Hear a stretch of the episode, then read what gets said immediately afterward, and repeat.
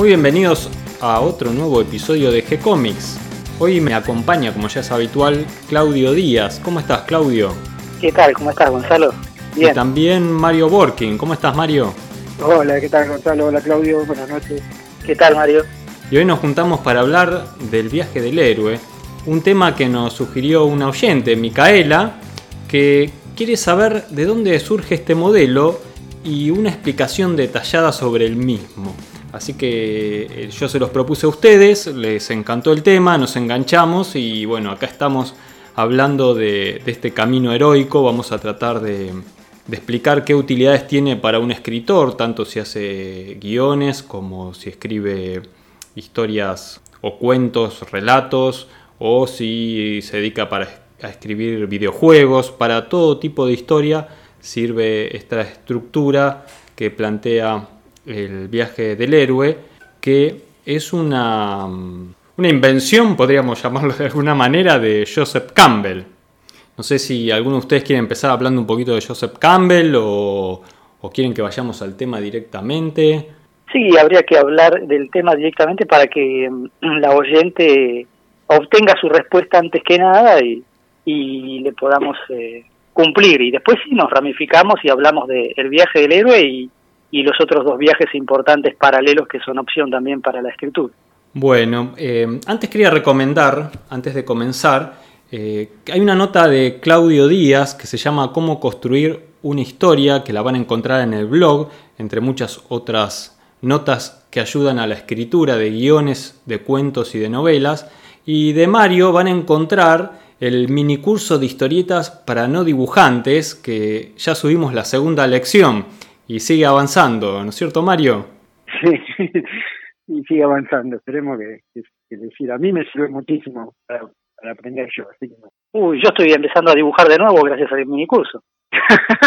Creo que la idea es ayudar eh, a todos a entusiasmarnos a, dibujar, a hacer más historietas y, en ese camino estamos y un poquito también es la idea del podcast, que si bien es abstracto para un dibujante lo que solo es audio, creo que podemos hablar de muchísimos temas interesantes como lo hacemos habitualmente y como vamos a hacer hoy. Así que bueno, ¿quién quiere tomar primero la posta y empezar a hablar del camino del héroe? Bueno, básicamente, eh, si me lo permiten, el viaje del, héroe, también llamado el camino del héroe, es un esquema que eh, Joseph Campbell eh, generó en su estudio de las diferentes mitologías y mitos y leyendas de la humanidad. Él quiso unificar, encontrar una estructura única y probar que existía una, estructura única para todos los mitos de la humanidad, para todas las religiones eh, actuales o eh, ya desaparecidas.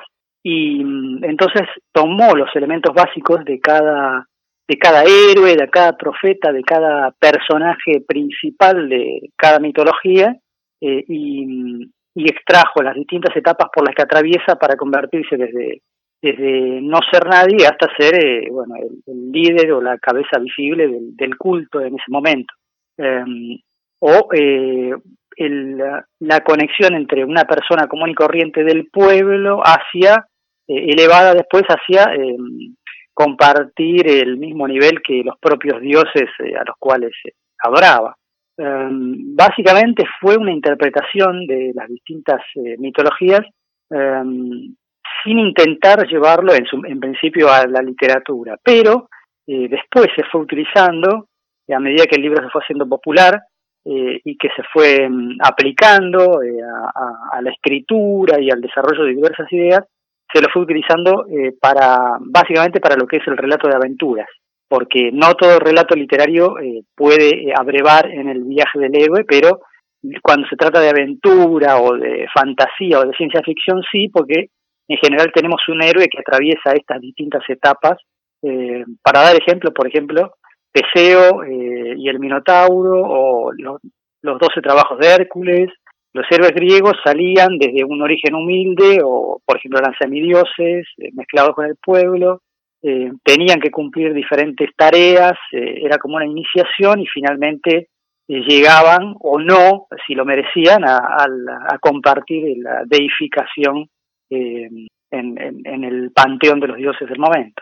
Hay que aclarar que Campbell tomó mucho de su trabajo de, desarrollo de la psicología, especialmente Freud y Otto Rank, o sea, que estudiaron los mitos griegos desde el punto de vista psicológico también, y los trabajos de Mircea Eliade, que es un tipo de religiones comparadas, que también tiene un estudio así, ahí no tan el monomito que inventa Campbell, pero sí como que hay como una estructura común, ¿no? En, la humanidad que, tiende a, contar las mismas cosas en distintas circunstancias. Claro, yo lo que alcanzo a entender es que lo que hace Joseph Campbell es, como fruto de, comparar distintos mitos y tradiciones religiosas, historias de distintas culturas a lo largo de, todo el planeta, eh, él va descubriendo, encontrando como si tomaras una radiografía del cuerpo humano, que a pesar de todas esas variantes y diferencias que tienen cada una de estas historias, van respondiendo a un esqueleto común que tienen una estructura en común que es la que él decodifica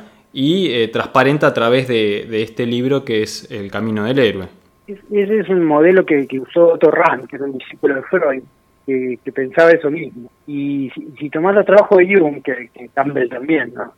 Sí, sí, Jung considera que, digamos, el, camino que llama individuación, o sea, de, volverte una, una persona es un crecimiento personal que es como una especie de viaje y toma muchísimo, bueno, Jung inventó los arquetipos, ¿no? Y, Campbell de alguna manera resume un poco en el coso del héroe algunos de los arquetipos que se repiten en todas las historias. Eh, tendríamos ahora que contar el viaje del héroe, ¿cómo es? Ahí está, dale.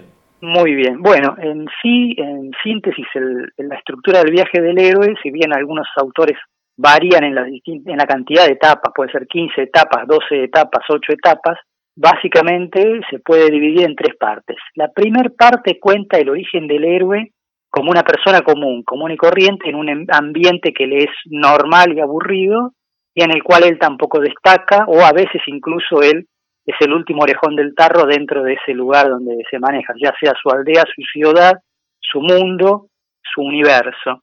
Eh, y llega la llamada. La llamada vendría a ser el personaje que viene a incitarlo a salir de ahí y recorrer el mundo o pasar a otro mundo o descubrir que tiene poderes o llevarlo a otro a otra dimensión donde le puede ser un héroe y bueno, lo tienta y lo lleva. Luego vendría el paso desde el mundo común al mundo imaginario, mágico o em, eh, lejano al cual tiene que ir a potenciarse como héroe. Claro, en realidad, en realidad el personaje principal, el héroe, o nuestro futuro héroe, eh, inicialmente él está cómodo en su mundo actual, no, no siente la necesidad de emprender una aventura o de cambiar su estatus actual. Eh, eh, en cierta manera, creo que inicialmente hasta se niega a iniciar una aventura. tiene que ser como un poco empujado por las circunstancias o por un compañero o por una determinada situación que se da en la historia que lo eh, lleva inevitablemente a emprender esa aventura hacia ese mundo desconocido. Sí, esa es una de las posibilidades, que él no quiera. Después está eh, la de la que usó Tolkien, la de Bilbo Frodo, que sí quería. Eh, bastó con que los tentara Gandalf para que agarraran viaje enseguida. Si bien en el Hobbit, que es anterior a la a la popularización del camino del héroe o del viaje del héroe no se nota tanto esta influencia. La verdad que en el Hobbit, eh, Bilbo cuando sale y vuelve al final de la aventura no ha cambiado más allá de que es más rico y que volvió con, con un arma y con una cota de malla, pero la verdad que sigue siendo el mismo Bilbo de siempre. Sí es cierto que el cambio ocurre en El Señor de los Anillos, en el caso de Frodo. Frodo vuelve distinto de cómo partió. Bien, entonces el personaje eh, finalmente se lanza a esta aventura. Sí, claro, tiene que abordar ese nuevo mundo, esa nueva dimensión o ese otro país mágico en el cual vivir esta aventura y, realizar determinadas pruebas eh, que lo van a, que van a probar si él es digno o no de ser el héroe. Eh, acá esta parte es un poquito eh, común en casi todos los relatos de fantasía o de aventuras. las distintas pruebas, como en el caso de Hércules, se van sucediendo y a medida que las va eh, terminando va, va reforzando su, su valor. Eh, en ocasiones hay como un, esto por ahí lo sabe decir mejor Mario, porque acá entra la psicología y ahí yo toco muy de oído, eh, pero a veces aparece una imagen eh, femenina que viene a ser tanto como la madre del héroe como el objeto de amor del héroe y por lo tanto es como eh, el, elemento secundario por el cual él eh, quiere ser héroe, como para ganar el amor de alguien o como para alcanzar a cumplir con la divinidad. Um, no sé si Mario quiere agregar en esta parte algo. No, no, sí, justamente de parte tiene, se encuentra con aliados y enemigos, ¿no? Y esto va variando según la fe. Sí, sí. Las mujeres tienen mayor o menor importancia, yo, ponerle en los mitos artúricos, la mujer tenía importancia capital, especialmente si vos ves el Parsifal, el Parsifal las figuras femeninas son muy fuertes y tienen tremenda importancia en el camino de héroe que aparece después. Cuando la cosa más religiosa, ¿viste? cristiana, las mujeres empiezan a tener papeles más bien secundarios o malos, ¿no? Mismo la Organa en los mitos artúricos primitivos es, es buena básicamente y es muy poderosa. Cuando la iglesia se mete, entonces es una bruja mala, entonces los papeles femeninos se deslucen un poco. Pero como vos decís, sí el papel de la madre es importantísimo, la, el amor, pero va a depender un poco de, los contextos, digamos, culturales y míticos de la época. Sí, sin embargo, en general, en casi todas las tradiciones, por lo menos que yo conozco, la mujer aparece en las dos formas, en la positiva y en la negativa. En el caso del cristianismo tenemos, por ejemplo, el caso de la Virgen María, eh, pero yendo a otro tipo de historias, por ejemplo en la Ilíada tenemos que la guerra es causada por Helena, sin embargo aparece desde el comienzo como una figura muy importante eh, la madre de Aquiles. Eh, creo que aparecen de las dos formas generalmente y eso es interesante también. Podría formar parte de la estructura, ¿no? también en la historia de Sansón está presente. Y bueno, hay que aclarar, ojo, que el héroe puede ser heroína, ¿eh? O sea, nosotros estamos asumiendo que siempre el héroe es masculino, pero hay heroínas que, o sea, mantienen la misma historia. son muchas de las tragedias griegas, los personajes más importantes son femeninos. Claro, pero ahí ya entramos en la tragedia que es como un, como una, eh, es otra opción para narrar la historia. En la tragedia, el héroe nunca termina bien, al, al, al contrario de lo que ocurre en el viaje del héroe. Sí, bueno, a veces, a veces no termina demasiado bien. Eh, no, no, pero qué sé yo. Bueno, tenés Mulan, tenés heroínas. Claro. Digamos que mantienen el arquetipo de la figura herrera o qué sé yo, también en mujeres. Claro, yo me, me, acordaba más de Fedra o de Andrómaca, que claro, la pasaron muy mal y además, eh, pero bueno, ya tendríamos que ponernos a contar la leyenda de cada una y no no nos va a dar el horario para, para eso. No, tal cual. Eh, o si no, eh, también está el tema de, ay, ¿cómo se llamaba? Eh, Brunilda era, eh, la Valquiria. sí. sí, que se le retobó al padre, y se enojó con el padre y se quiso ir y se vino a la tierra, el padre le sacó los poderes, la encerró en una en, un, en el alto de una montaña rodeada de un fuego que solo un héroe podría vencer y qué sé yo, y después ella le entregó su amor a Sigfrido y Sigfrido, uno de los peores héroes de la historia de todas las leyendas, porque la verdad es, el, es el héroe más desagradecido que he encontrado jamás. Bueno, Jasón eh, es más o menos parecido. También Jasón. Unos vivillos, sí, un héroe medio trucho. Sí, sí, sí, sí. Bueno, pero todas estas historias responden un poco a esta estructura del camino del héroe. Estábamos en, en la parte de las pruebas. ¿Cómo sigue el camino?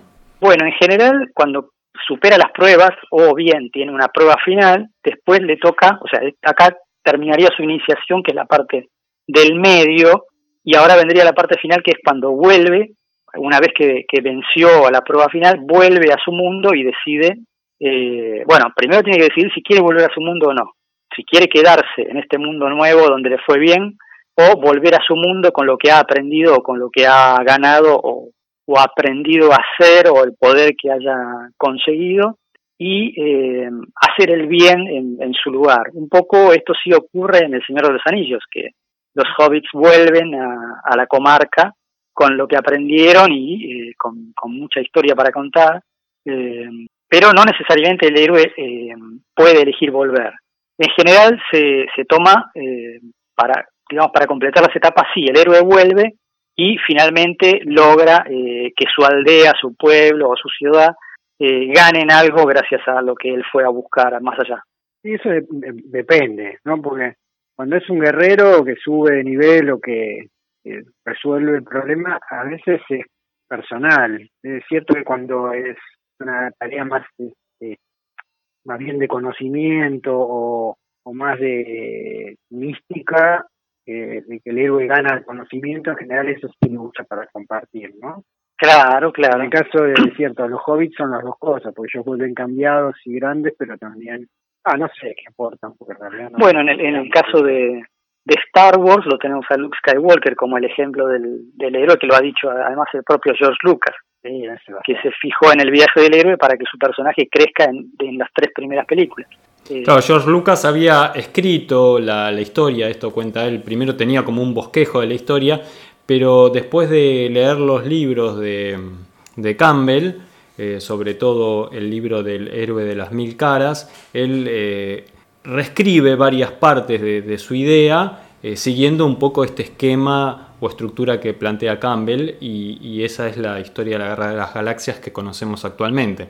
Claro. Y mm, la utilización del viaje del héroe es completamente lícito y útil para un escritor o para un dibujante, un historietista o un cineasta. Eh, puede resolver muchos, pero muchísimos de los problemas que se presentan a la hora de narrar una historia. Pero no es la panacea, no es la única opción.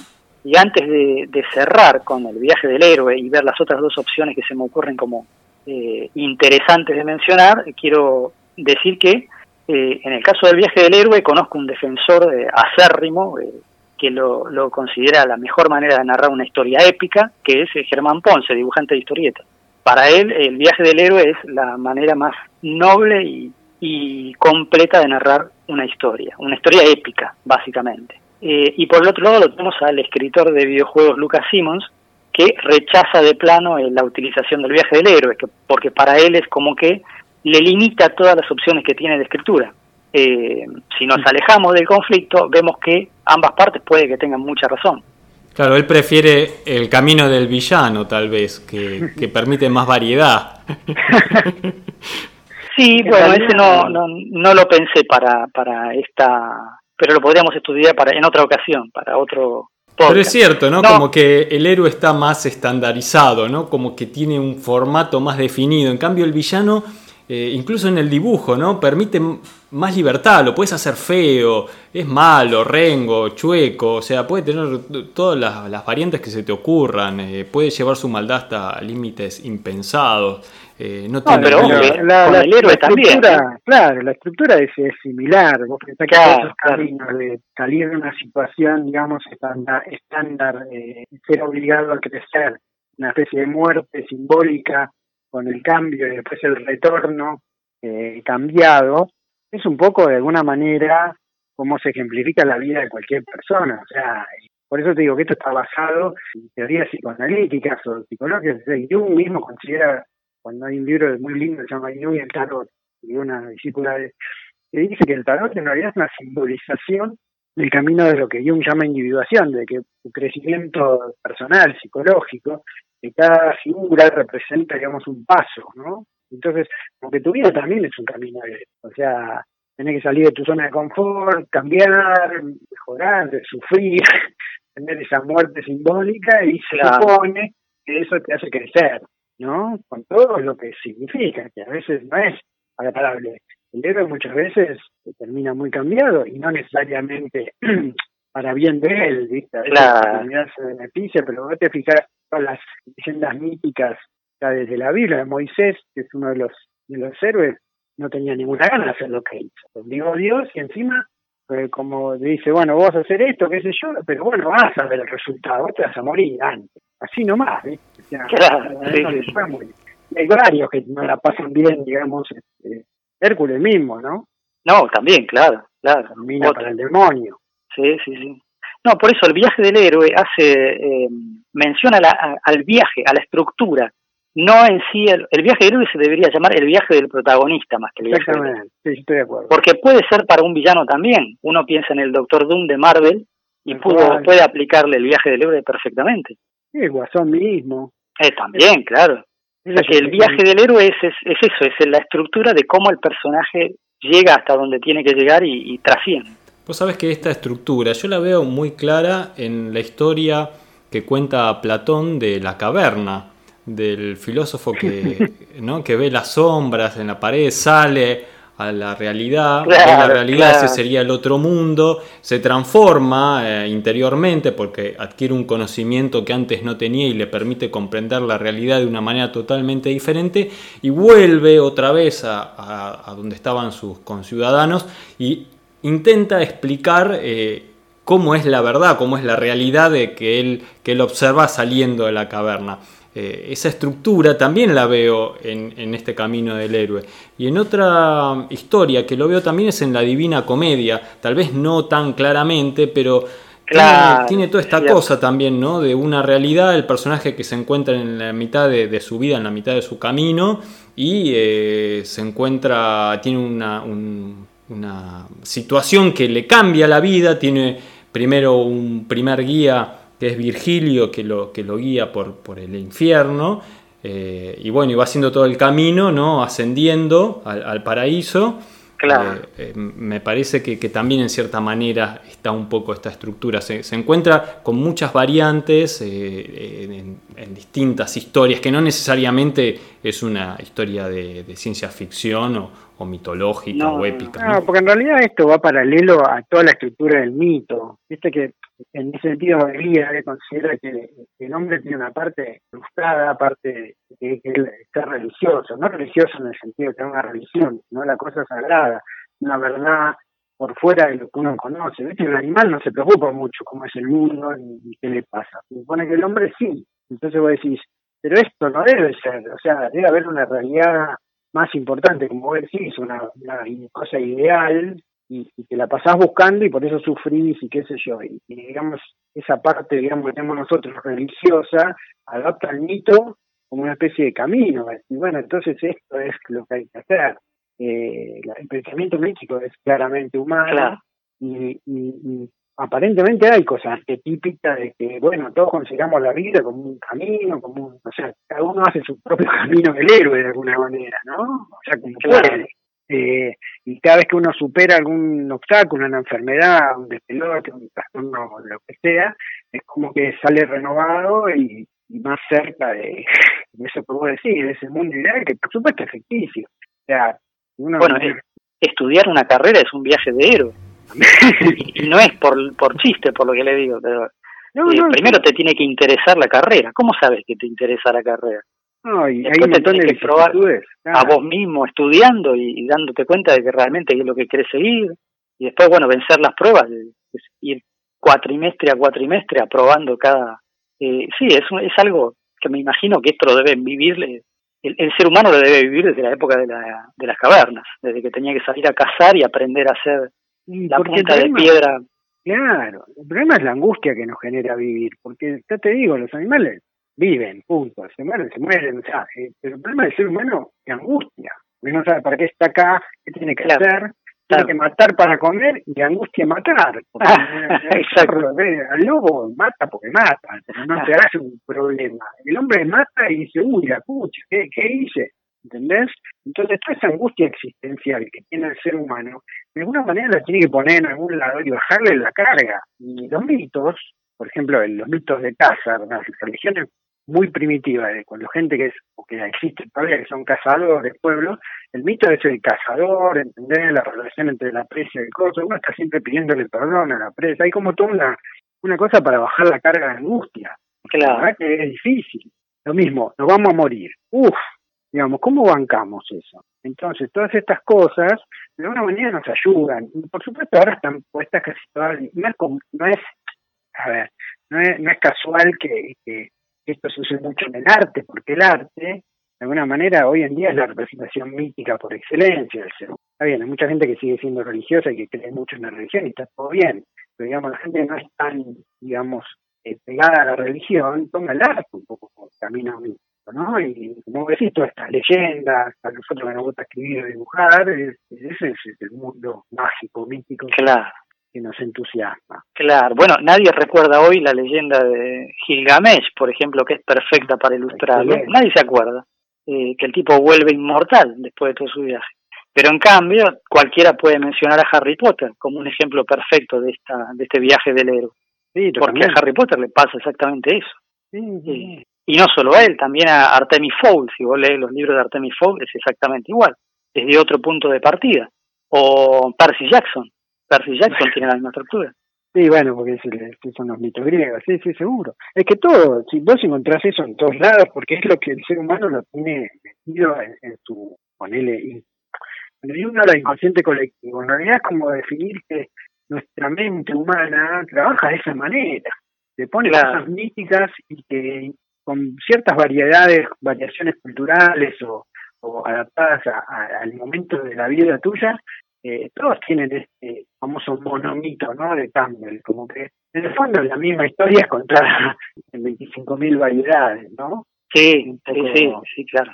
Sacás y pones algún elemento, agregás alguna otra cosa, pero básicamente cuando hablas de un personaje, la opción que casi todo el mundo utiliza, casi todo el mundo utiliza para narrar una aventura o una historia épica, es el viaje del héroe. Pero hay que recordar que tenemos dos versiones más dos alternativas más para contar. ¿Cuáles son? Y una es el viaje del grupo. En lugar de enfocar todo lo que le pasa desde el punto de vista del héroe, enfocarlo desde un grupo. ¿Mm? O sea, es muy común. Claro, en los juegos de rol, en los en, la fantasía actual sobre todo, en Juego de Tronos, se nota que hay un grupo y hay un montón de gente a la que le pasan cosas y no podés encontrar un hilo único conductor, porque son muchas personas. Bueno, el, primer ejemplo que yo vi de ese es el, el ¿cómo se llama? El Bellocino de Oro. Claro, claro, ese es fantástico, sí, sí, sí. Es el seleccionado de los héroes griegos que van en una misión común. Los argonautas era mi preferido, uno de mis preferidos de, chico. yo tenía los dos libros, los argonautas y, y los nivelungos, que eran los dos que más me gustaban. Ah, pero por eso es que aprendí a, detestar a Sigfrido con, con tanta ganas. ya de chico decía, esto no es un héroe. ¿Y, cuál sería la diferencia del viaje del grupo con el viaje del héroe, por llamarlo de alguna manera? Y el héroe es el que lleva todo adelante, o sea, el héroe es el que decide, el que afronta los riesgos, el que recluta de repente sus eh, o, acompañantes si los necesita, y si los pierde por el camino no pasa nada. En cambio, en el viaje, en el viaje del grupo, vos lo que necesitas es un montón de gente, de 3 a 6, ponele, que sería lo más común que encontramos en la literatura, en el cual cada uno tiene una cualidad específica o un poder específico o un don o una capacidad o una inteligencia necesaria para que el grupo completo pueda llevar a cabo la aventura. Me gusta esa idea, me gusta, me gusta. Claro, en el caso de Julio Verne, él siempre usaba grupos, siempre usaba grupos. En, el, en la Vuelta al Mundo en 80 días, la vuelta en la isla, ¿cómo se llamaba? Ay, misteriosa. En la isla misteriosa, sí. También tenés unos evadidos de, ah, de la prisión. Por, por grupo. A mí se me viene a la mente los siete samuráis. También, claro. Sí, sí, sí. ¿No? Donde cada personaje tiene una, una habilidad, claro. Bueno, bueno en, la, aeronáutica vos tenés a todos los héroes griegos juntos. Claro. Tenés a Orfeo, a Castor y Polus, ¿entendés? Claro, ese no es el viaje del héroe. Esa es la, primer, la primera legión de superhéroes que se inventó. Exactamente, exactamente. Ese sí que es un viaje de grupo, porque además estaba Orfeo, que era el que eh, ponía el freno a las sirenas con su, con su, ¿cómo es? Con su lira. Después estaba Hércules, que era el que ponía la fuerza. No, no, había, había eran todos súper importantes. ¿eh? Y en el viaje del grupo, eh, los personajes al final de la historia también sufren una transformación es una posibilidad, sí, no necesariamente, pero es una posibilidad que cambien. Eh, en general no, porque eh, las sagas suelen recurrir a estos grupos para mantenerlos siempre igual y que puedan leerse los libros por separado, entonces tratan de no cambiar demasiado el personaje. Pero si vos te pones a pensar en Canción de Fuego y Hielo de Martin, eh, sí, los personajes cambian de libro a libro. Vamos a ver cuando termine, si es que algún día la termina, si, si realmente llegan a alguna parte sus personajes porque hasta ahora solo tenemos el final de la serie eh, televisiva. Y nos decías que había una tercera opción. Exactamente, sí, sí, a esa iba. La última, eh, que es la menos utilizada, pero a mí me parece excelente, es la de el viaje del compañero. O sea, la narración contada desde el punto de vista del que acompaña al héroe o al grupo de héroes. Desde Robin. ¿Cómo? la historia desde Robin. Claro, sí, bueno. es una especie de, sí, de relator o de, ¿cómo se llama?, el periodista que va con el grupo. Claro, exactamente. Incluso creo que el que más la usó y que la usó prácticamente siempre fue Osterheld. Mm. Oestergel utilizaba a un personaje secundario. ¿Por qué? Porque de esta manera el personaje secundario se identifica con el lector y el lector tiene las mismas sensaciones que, este secundario sorprendiéndose de lo que pasa. Cosa que el héroe no tiene tiempo ni puede darse el lujo de sorprenderse. Nadie se identifica con, con Flash Gordon, por ejemplo. Ah, bueno, es lo que usa Conan Doyle con, con Watson, ¿no? Que claro, exactamente. Sí, sí, sí, exactamente. Así que esa sería la tercera opción que también es válida para escribir. Así que el viaje del, del héroe es una gran opción, pero no es la única. Tengan siempre en cuenta los que quieran escribir que tienen la opción del viaje del grupo, en la cual cada personaje del grupo tiene un, un aporte específico sin el cual no podrían llegar nunca a destino, o el viaje del compañero, que es el narrador, que no tiene poderes, ni tiene habilidades, ni nada, pero es capaz de enfocarse desde el punto de vista del lector y contarle al lector lo que está pasando, eh, llevándolo al llano, a la, silla del lector. A mí esta charla lo que me da es muchas ganas de leer, porque están nombrando tantas historias eh, que uno quiere ir a conocerlas, eh, algunas uno lo tiene leído, pero otras no. Y estaba pensando que Campbell, él también tuvo su, su, parte literaria, en un momento incluso intentó dedicarse a la ficción. Eh, sin mucho éxito. Eh, él estudió literatura inglesa y medieval, o sea, sus estudios vienen por el lado de la literatura y después va hacia el lado de la mitología. Eh, y, creo que tal vez por eso también hay esa relación tan estrecha entre lo que él explica de los mitos y la cercanía que uno siente con la literatura, con la escritura y la narración de historias. por otro lado, la obra de él influenció a muchos escritores o directores de cine o, como se, o guionistas. Em, en, el caso de George Lucas, que vos lo nombrabas eh, con lo de la Guerra de las Galaxias, pero otro, por ejemplo, es eh, Christopher Vogler, que es el, guionista del Rey León.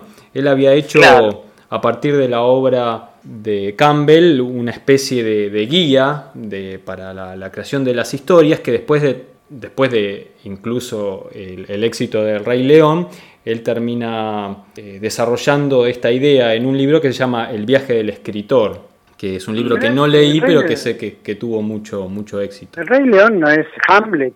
Bueno, sí, sí, pero estoy hablando del guionista de, de, Disney. Y es Kimba, ¿eh? Y es Kimba, no se olvide. Y es Kimba, claro, claro, sí, tal cual, tal cual. Es más Kimba todavía, ¿no? Incluso desde el lado del dibujo y algunas tomas en particular. Sí, Kimba, el león blanco, claro, ¿cómo era? ¿No? ¿Quién era? Sí, no, de Tomo, de Tezuka. Este, no, a ver, una cosa que sí es interesante es que el camino al héroe refleja la humanidad, o sea, que, lo más importante en la historia es el cambio humano o, la profundidad humana del personaje. Y a veces hay gente que se preocupa más por, por digamos, contarle los eventos históricos, pero por ahí lo que le llama la atención más a uno es el, enfoque humano de las cosas, ¿no? O sea, es que yo creo que uno como lector se tiene que identificar con el, con el personaje. Si no te identificás, si no empatizás con lo que le está pasando, el, libro no lo seguís o la historieta no la lees. Necesitas identificarte, ¿no? De alguna manera. Claro, si, si el héroe no cambia, digamos, no sufre ninguna transformación, o no, tiene, a ver, un espíritu humano el cuento, ¿viste? pierde esa cosa. Por eso para él lo interesante de Campbell es rescatar esta cosa psicológica de que es más importante que, vos te identifiques o que vos entiendas, te entusiasmes, porque en el fondo al ser humano lo que más le interesa son los chismes. no que le cuente cómo era la nave espacial y qué sé yo. O sea, porque sí, eso es interesante, pero hay muchas películas con mucha acción huecas, digamos. Claro, tal cual, tal cual. Y esa especie de que el héroe en un momento la pasa para el demonio. Sí. Eso también es importante, ¿no? Porque no, es Schwarzenegger siempre salsa, pasa de todo. El héroe verdadero la pasa mal, está por punto de morir, o sea, vuelve y como te dice a veces, volvés y no es que te sos el héroe, no la pasás del todo bien. Y por ahí eso es donde uno más identifica, donde uno siente que también la historia le aporta, ¿no? Bueno, en el caso del, del héroe que, que, necesita en algún momento encontrarse en peligro, en debilidad, es lo que pasó con Superman, ¿no? O sea, Superman era tan poderoso, tan perfecto, que bueno, llega un momento que las historias no, no tenían sentido. Eh, siempre iba a ganar Superman y no iba a estar en ningún peligro y ni era imposible derrotarlo. Hubo que inventar la kriptonita para debilitarlo y que esté al borde de la muerte en, determinadas situaciones, ¿no? Para que resulte más, más humano y más creíble. nunca funciona, pasa con Capitana Marvel, o sea, los héroes son demasiado poderosos, claro, no tiene gracia. Por eso Batman es tan importante. Batman podría ser cualquiera de nosotros, ¿viste? Y eso es el único superhéroe sin superpoderes, como dice. Uno se puede identificar un poco mejor. Y ahí en Batman tenés el viaje del héroe, porque viene de ser huérfano y haber quedado solo, tener que entrenarse, tener que superarse a sí mismo. Tiene el compañero. Con, conflictos este, internos, ¿no? Sí, sí, sí, sí, Otra influencia de Campbell, pero a través de otro libro, eh, al final de su vida, Campbell hace una serie de, entrevistas que lo, firman, lo filman en el rancho Skywalker de, de George Lucas con Bill Moyers, eh, una serie de entrevistas que hacen un pequeño documental donde hablan de, todos estos temas con la mitología. Y eso deriva después en un libro que se llama El poder del mito. En el libro del poder del mito, toda la primera parte, él explica eh, toda la simbología que hay en el billete norteamericano, del dólar, y la simbología que hay en el escudo, que es eh, básicamente la idea con la que Dan Brown después escribe el código da Vinci. Así que en ese libro hay una, influencia en Dan Brown, por ejemplo. Después, bueno, hay muchísimos otros autores que, que influencia, eh, pero vos también habías nombrado a Mircea Eliade, ¿no es cierto? Que es este otro escritor que analiza el tema de la mitología. Es un, es un antropólogo, es un, es un tipo que era rumano, pero después fue Estados Unidos enseñó religiones comparadas, un, antropólogo, filósofo, tiene un, tiene un montón de libros, los más conocidos son Historia de las ideas religiosas, que es maravilloso, y otro se llama El eterno retorno, que él estudia, digamos, las religiones desde un punto de vista científico, ¿no? O sea, y realmente es apasionante porque vos ves la historia de las ideas y, todas las religiones comparten los mismos mitos, ¿entendés? O sea, eh, la, cuando él define el nacimiento él dice, por ejemplo, todos los, los, los representantes importantes de los dioses, que serían los primeros, ponerle Buda, Moisés, Jesús, Zaratustra, no pueden tener nacimientos convencionales. Entonces, todos tienen nacimientos raros. ¿Viste? Lao Tse, que nace de la axila de la madre, eh, Jesús, que nace de madre virginal. Dice, el nacimiento virginal no es no es originario de Jesús, ya se usaba en los, siglos hindúes. Lo mismo en el Viejo Testamento, un personaje importante nace con la mamá de 80 años, es es imposible, a menos que haya participación divina. Entonces empieza a estudiar los mitos de los sumerios, de cómo, por ejemplo, el mito de Noé es una copia de un mito que ya tenían los sumerios, los acadios, los babilonios, de un diluvio universal que estaba en un montón de lados la idea del diluvio, ¿entendés? Y un personaje que se salva porque los dioses dicen, bueno, este lo perdonamos. O sea que en realidad todo se viene reescribiendo, ¿sí? En ese sentido, la Biblia toma historias que son muy anteriores. ¿ves? en el fondo, la historia de la humanidad tiene como un. En ese sentido, Campbell tiene razón. Hay como una estructura común que se va repitiendo que. está copiado, querés decir, Mario. No está nada inventado. No es que está copiado, es la tradición. Alguien lo escuchó eso, ¿entendés? Pero está sugiriendo que... no está tan mal plagiar después de todo. Nunca es plagio. No, eso jamás Influencia, influencia, o sea, eh, digamos, es una historia muy poderosa. La de, aparte, pensá, en general para las religiones eh, apocalípticas, ¿no? Que, cristianismo, judaísmo, eh, tienen, eh, a, la gente le gusta el morbo, ¿viste? La verdad es así, todas las películas de, catástrofe te atraen, entonces el fin del mundo, que va a llegar, el apocalipsis zombie, la inundación, el tsunami, ¿viste? Es atractivo. Entonces, Los noticieros. Y bueno, pero sigue siendo lo mismo. Entonces, ¿a vos qué te van a decir? No, está todo bien, tipo, qué sé yo. O sea, el budismo, que es el por ahí el más, más seria, de, es más una filosofía que una religión, te dice, mira, esto es un camino personal, arreglate, pero no te promete nada. Pero tampoco te dice, mira, todo esto se va al demonio, va a llegar el apocalipsis, se va a incendiar todo, ¿viste? va a venir el Satanás y te va a liquidar. Entonces, eso es más que nada, es una historia para chicos, para asustarte a la noche, para decir portarte bien porque va a venir el hombre de la bolsa. En el fondo sigue siendo toda la misma estructura, si querés, literaria. Yo sé que no, no, quiero ofender a la gente que es muy creyente, pero digamos, en el fondo todo parte de esa estructura que tenemos en la cabeza nosotros, de que tratamos de encontrarle un sentido a la vida, que ni siquiera sé si lo tiene, ¿entendés? Más que vivir día a día.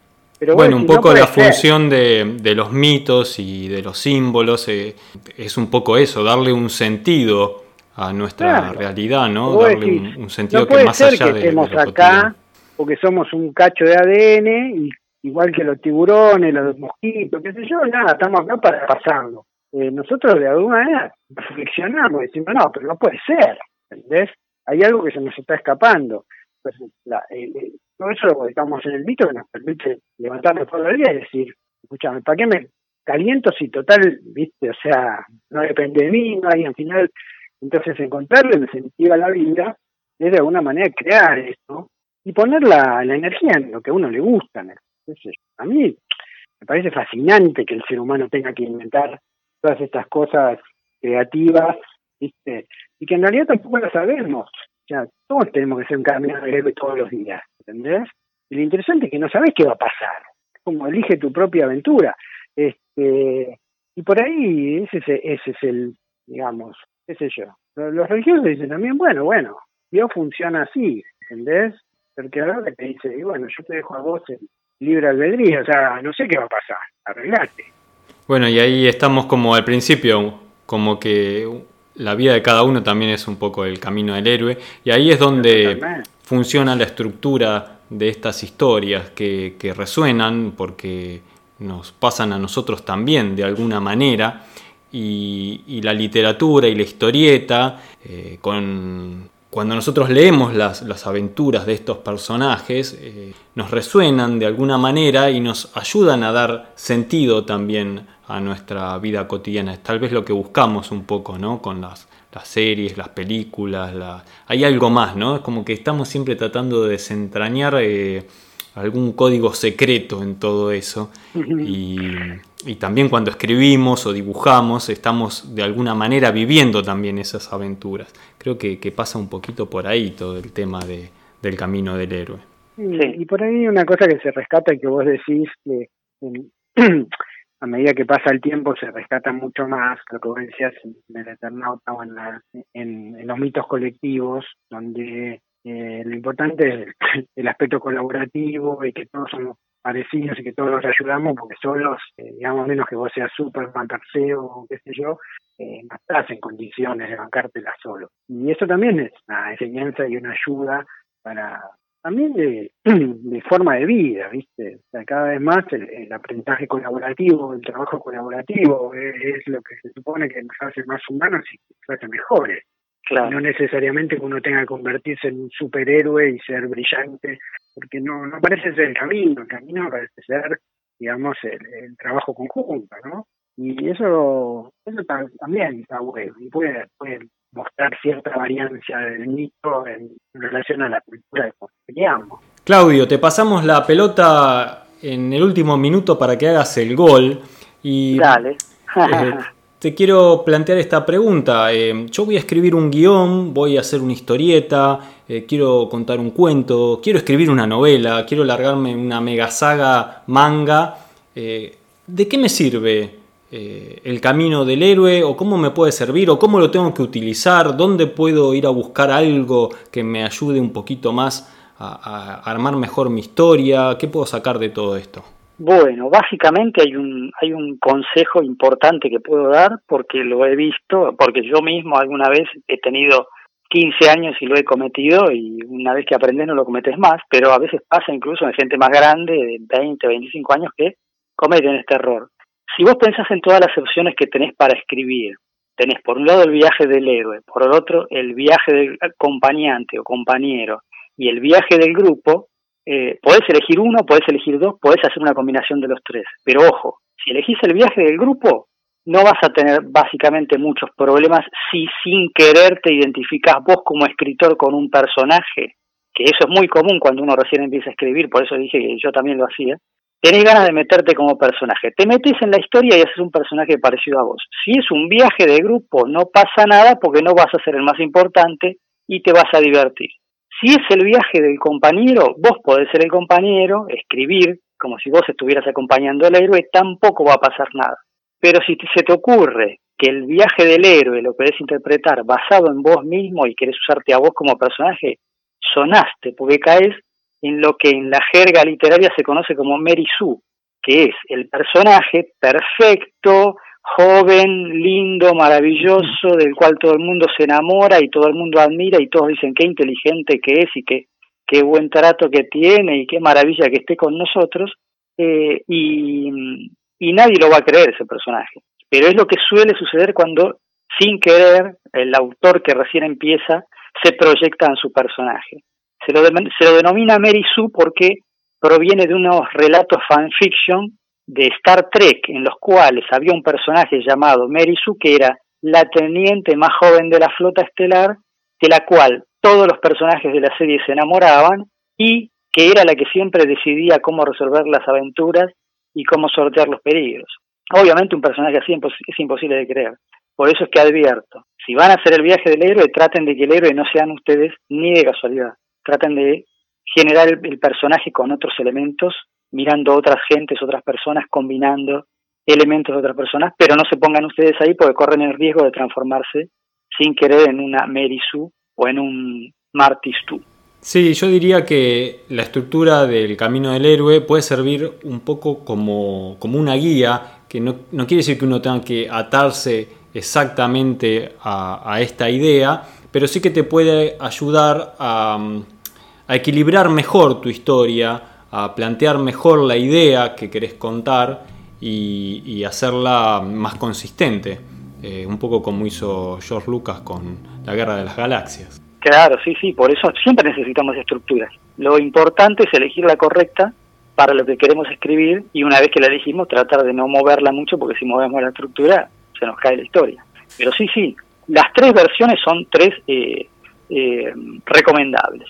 La del grupo la usaba siempre Julio Verne, como dijimos antes. La del héroe, bueno, la usaba muy seguido eh, Robert Howard, el creador de Conan. Si bien Conan no tenía un origen eh, trágico del cual salir. Eso se lo dieron en la película, pero originalmente el tipo sale de su Cimeria natal por un por el empuje de la curiosidad más que por una llamada o por o por una necesidad de progreso.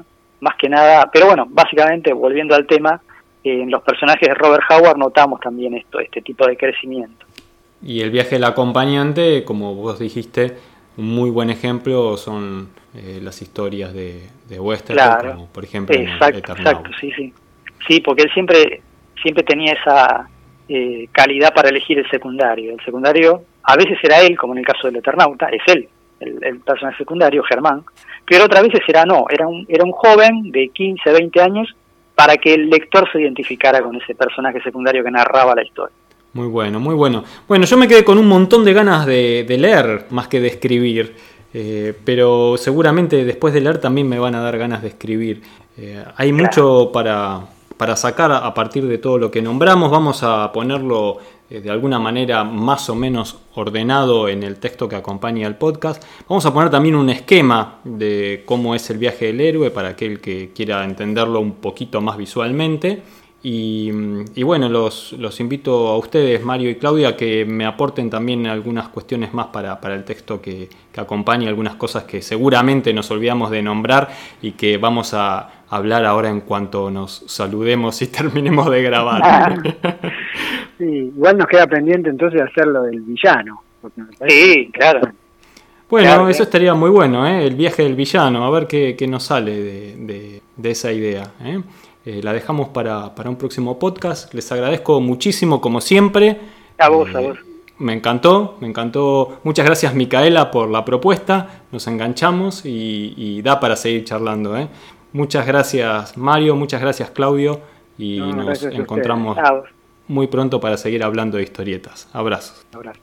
Abrazos. Hasta aquí llega el episodio de hoy, espero que toda esta información les haya resultado útil e interesante. Le damos la bienvenida a todos los que se sumaron al episodio del día de hoy y gracias a todos los que siempre nos comparten en sus redes sociales y ayudan a que cada vez seamos más. Recuerden que pueden escucharnos en iTunes, en Evox, que también estamos en Google Podcast y en Spotify. Que si les gustó el programa pueden darnos un me gusta, escribirnos una reseña, pueden acercarnos sus sugerencias y propuestas a través del mail o a través de las redes sociales. Estamos en Facebook, en Instagram, en Pinterest y en Twitter que además también pueden darse una vuelta por el sitio web de gcomics.online, donde van a encontrar un montón de historietas, manga, cómics los dibujantes y guionistas comparten generosamente con todos nosotros. Además también tenemos una sección de relatos donde van a encontrar un montón de cuentos ilustrados y una sección de videos. Gracias a todos los que nos acompañan siempre del otro lado y de este lado, a los que nos ayudan a compartir todo este contenido con ustedes y escríbanos que por supuesto les vamos a responder siempre con alegría y continuaremos publicando nuevos episodios. Muchas gracias a todos y hasta un próximo encuentro.